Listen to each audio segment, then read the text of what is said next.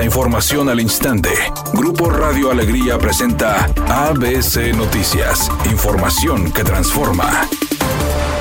¿Qué tal? Muy buenas tardes, esta es la información. Un grupo de mujeres integrantes del colectivo Todos Somos Uno, que representa a familiares de víctimas de desapariciones en la carretera Monterrey-Laredo, que conecta México con Estados Unidos, realizó una caravana y colocación de carteles para apoyar la búsqueda de sus seres queridos. El evento se realizó en Monterrey, donde las afectadas acusaron las indiferencias tanto de las autoridades del Estado como de Tamaulipas. Cassandra Sánchez, una de las integrantes del colectivo, señaló que han tenido grandes dificultades para darle seguimiento a las carpetas de investigación de sus casos porque están en manos del gobierno tamaulipeco. Explicó que como los hechos ocurrieron en territorio de aquella entidad, se les complica viajar además de que se exponen a también ser víctimas de algún delito. Demandó el apoyo de las autoridades de Nuevo León para que cooperen como mediadores para darle celeridad a los casos. La mujer busca a su esposo Brandon Isaac Hernández, quien se desempeñaba como trailero y desapareció hace cinco años.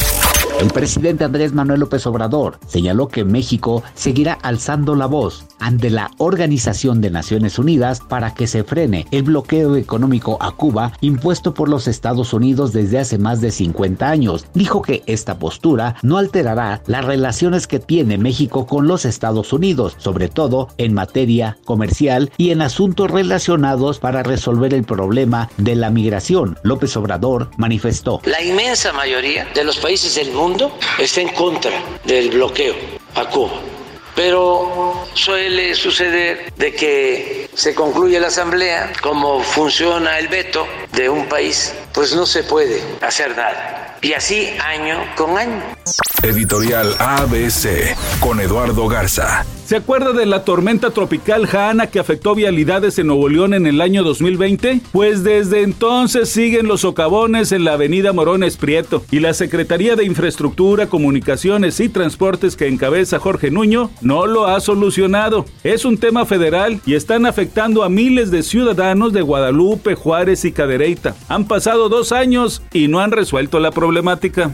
La actriz Gina Ortega dijo que interpretar el personaje de Merlina no fue una tarea sencilla. De entrada eran aproximadamente jornadas de 14 horas de trabajo en el set de filmación, pero al dejar de filmar ella debía continuar preparándose porque su personaje demandaba que supiera tocar el violonchelo y también que supiera practicar el esgrima. Ella no quiso que nadie la doblara ni tocando el violonchelo ni en el esgrima, por eso prefirió estar en constante preparación, lo cual la dejó exhausta.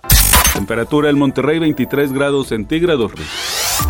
ABC Noticias, información que transforma.